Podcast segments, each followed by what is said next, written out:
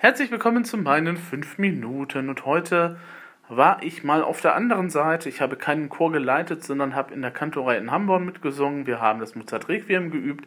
Das führen wir zum Ewigkeitssonntag auf, zusammen mit einer Bach-Kantate. Bach Werkeverzeichnis 131. Aus der Tiefen rufe ich zu dir.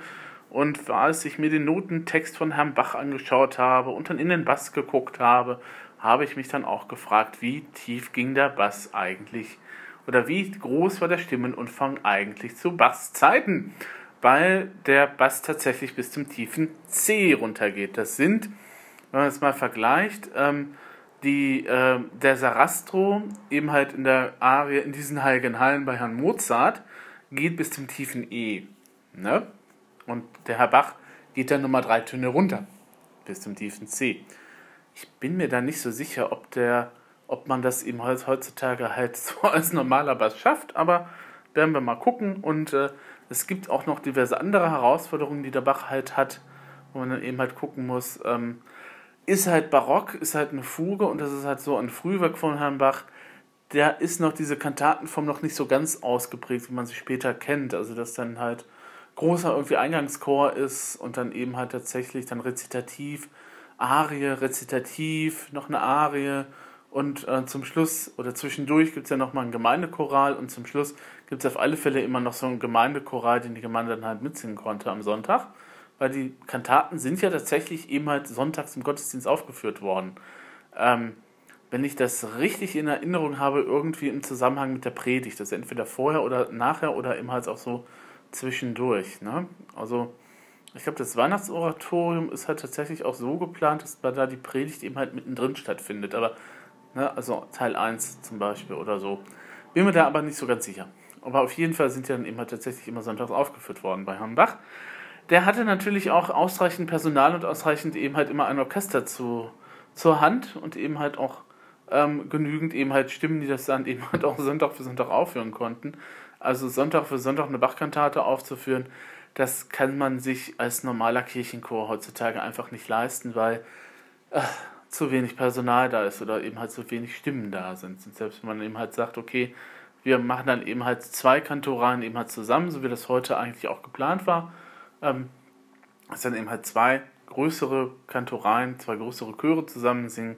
Selbst dann ist das halt auch so, dass das vielleicht auch nicht so unbedingt von der Stimmenanzahl herkommt für einen Herrn Bach. Aber gut, heute ging es erstmal um den Herrn Mozart. Und ähm, für mich war das nochmal spannend, äh, dann eben halt auf der anderen Seite zu sitzen. Also eigentlich finde ich das, war ich das in den letzten zwei Wochen noch immer spannend bei den normalen Proben, aber heute nochmal ganz besonders, ähm, weil man eben halt tatsächlich, wenn man nicht vor dem Chor sitzt und auch mit anderen Dingen eben halt beschäftigt ist, man doch tatsächlich auch nochmal anders hört oder auf andere Dinge halt achtet. Ähm, wie zum Beispiel das Thema Tonwiederholungen, das wir heute aber auch nochmal angesprochen haben. Wenn man, ne, also es sieht immer so einfach aus, wenn man halt längere Zeit nur einen Ton zu singen hat. Ähm, das machen wir jetzt in meinem Chor auch bei der Schubertschen ähm, Variante des Agnus Dei aus der Deutschen Messe. Hat der Alt, glaube ich, fünf oder sechs, nee, ich glaube neunmal irgendwie ein F zu singen. Und da muss man natürlich darauf achten, dass eben halt die Töne immer gleichbleibend hoch sind. Das ist schon eine Herausforderung. Ne? Also Schubert sieht so einfach aus, ist er aber gar nicht. Und klingt eben halt auch sehr einfach. Ähm, jedenfalls dieses Agnus Dei, also zum Agnus Dei. Und ähm, das ist dann beim Herrn Mozart auch so ab und an mal der Fall, dass dann eben halt so fünf oder sechs Töne hintereinander dieselben sind. Und dass man da eben halt nicht singt, wenn man dann eine Art A Cappella ist. Ne? Und dann eben halt guckt, dass man da halt dagegen steuert oder eben halt auch, ähm, dass man vielleicht auch nochmal die ein oder andere Einsingübung dann doch nochmal übernimmt, weil man merkt, okay, das ist dann vielleicht doch nochmal ein bisschen passender, um halt in die Höhe zu kommen oder eben halt in die Tiefe zu kommen.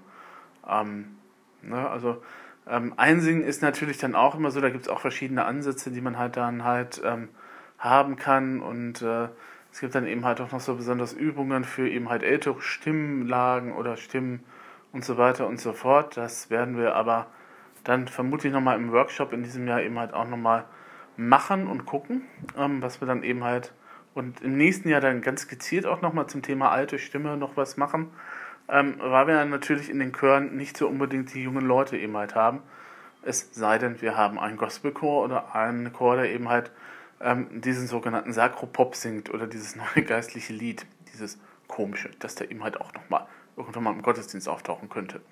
Ähm, na gut, neues geistliches Lied ist sowas wie ins Wasser fällt ein Stein im EG, also ist dann auch schon etwas älter in die Jahre gekommen. Ähm, na gut, nächstes Jahr ist eh der Kirchentag, da gibt es wieder auch nochmal ein neues Liederbuch.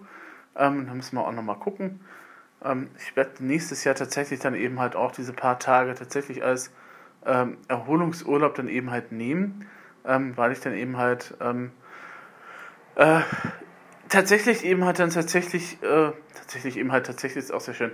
Also ähm, mit der Bahn von Duisburg nach Dortmund, wo der Kirchentag stattfinden wird nächstes Jahr, sind es so um die 40 Minuten.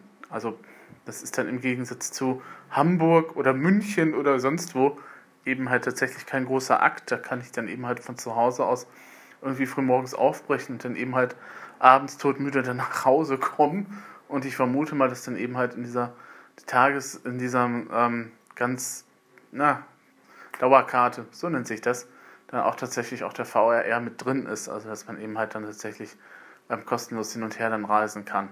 Ähm, wird auf jeden Fall spannend nächstes Mal.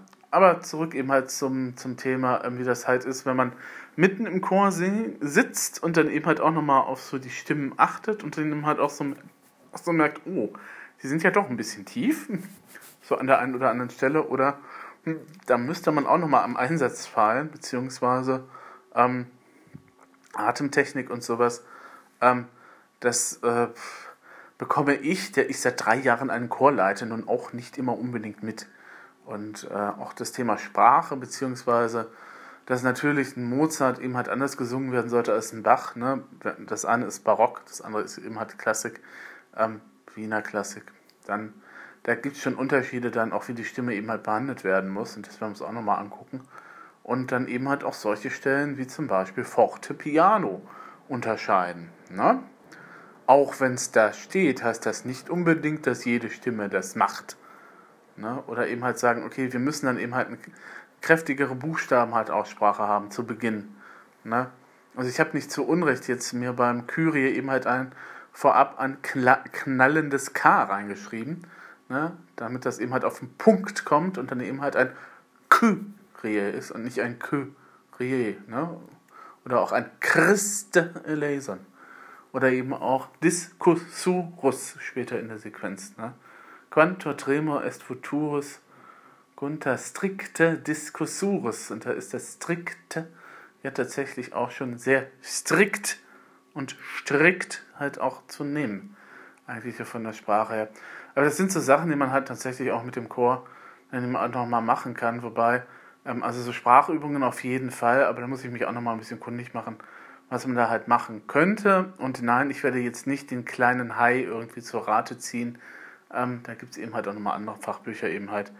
Wie man das Ganze machen kann und auch nochmal, wie man das Einsingen auch nochmal ein bisschen besser gestalten kann. Ähm, ich mache das ja so, ähm, das ist auch immer so ein Unterschied von Chorleiter zu Chorleiter. Ähm, das Einsingen ist generell wichtig. Jetzt ist eben halt die Frage, ähm, macht man dann eben halt auch nochmal was mit dem Körper. Also macht man halt so diese berühmten Aufwärmübungen, so mit Abklopfen von Armen und Beinen, so von oben bis unten. Was ich eigentlich montagsabends nicht mache, weil ich davon ausgehe, dass die Leute in der Regel dann eigentlich noch wach sind. Aber ähm, das kannst du auch nicht mit jedem machen, ne? Oder eben halt so Schultern dehnen oder eben halt den Kopf dehnen und dann eben halt nochmal ein bisschen eben halt Genübungen machen und so weiter und so fort, seufzen, sich regeln. Dann üben die, die berühmte, wir greifen mal eben nach Kirschen und pflücken die von den Bäumen ab, Übung. Ne? So in die Höhe recken und so weiter. Ähm, das gehört natürlich auch dazu und das wird auch immer unterschiedlich eben halt gehandhabt von den Chorleitern beim Einsingen.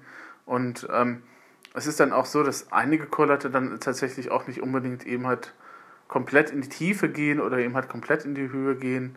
Und ähm, es gibt dann auch noch sowas wie funktionale Stimmbildung, wo dann eben halt sehr viel auch nochmal zum Thema Muskeln eben halt dazu kommt und so weiter und so fort. Und äh, da dann einige Anregungen auch nochmal mitzunehmen von anderen Leuten, ist ja auch dann auch immer sehr, sehr nett und eben halt auch sehr schön, weil das Einsingen ist auch sowas, was jeder anders macht. Ähm, ich weiß, dass mein äh, ehemaliger Chorleiter hier in Neudorf tatsächlich sehr viel Wert eben halt tatsächlich auf diese körperlichen Aspekte eher halt legt.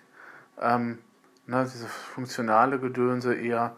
Ähm, andere lassen dann eben halt tatsächlich eher lieber Tonleitern singen oder eben halt ähm, andere Übungen, die dann eben halt tatsächlich auch Standard sind und so weiter und so fort. Aber es gibt auch 100.000 Stimmsing äh, Stimmansingen-Übungen. Ähm, und was man nochmal eben halt gucken sollte und wo ich dann eben halt mir auch nochmal ein bisschen was notiert habe, ist eben halt zum Thema tatsächlich Sprache, was ich eben auch schon angesprochen hatte, ne, diese strikte oder S-Absprache oder D-Absprache, ne?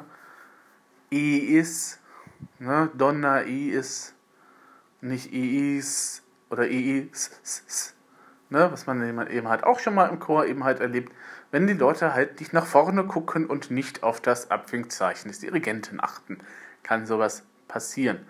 Ähm, wobei ich eben halt aber auch nochmal der Ansicht bin, dass man das tatsächlich als Chorsänger vielleicht so nach der fünften oder sechsten Probe dann eben halt vielleicht auch schon mal einige Sachen auswendig könnte, kennen könnte.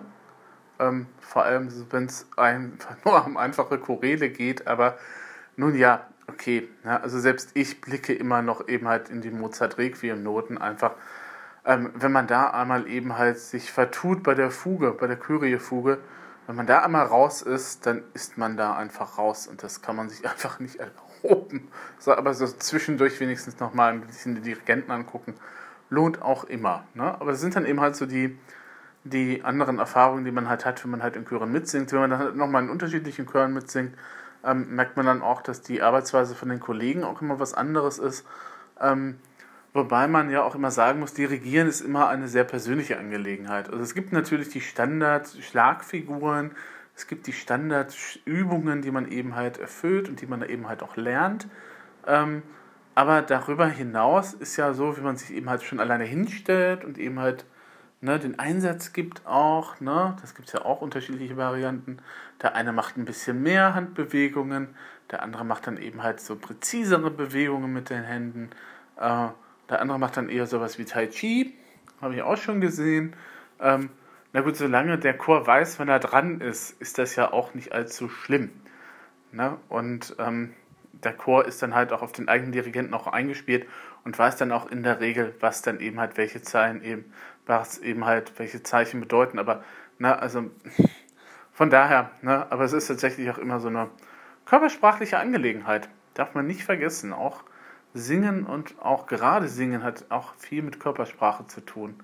Ähm, Deswegen ist es auch ein bisschen immer ungünstig, wenn man eben halt hinterm großen Klavier eben halt verschwindet, weil dann eben halt die Körpersprache, die ganze Anspannung, die man halt selber hat, ähm, tatsächlich dann eben halt ein bisschen eben halt dann durch dieses blöde Klavier, das dann eben halt davor steht, eben halt auch verdeckt wird. Aber na gut, ich habe mir sagen lassen, wir haben ein E-Piano.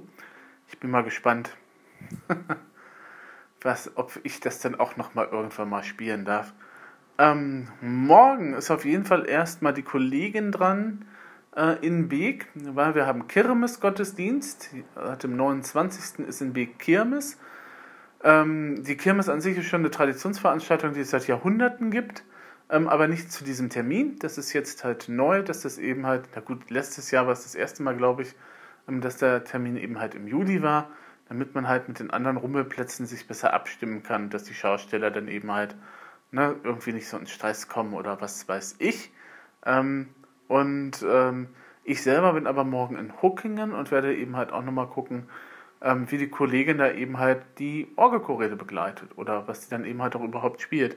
Ähm, weil ich da auch häufiger vertrete und ähm, dann auch natürlich dann, ich bin immer sowieso interessiert daran, was machen die anderen, weil man kann immer auch nur lernen und dann und dann eben halt festzustellen, oh, na gut, okay, so schlecht spielt man vielleicht doch nicht, so von der Tonalität her oder eben halt auch von Tempo her, ist ja dann auch immer ganz nett. Genau, das soll es dann eben halt gewesen sein. Schönes Restwochenende, ist ja noch sonnig genug heute und morgen. Und dann hören wir uns demnächst ganz bald wieder. Gehabt euch wohl.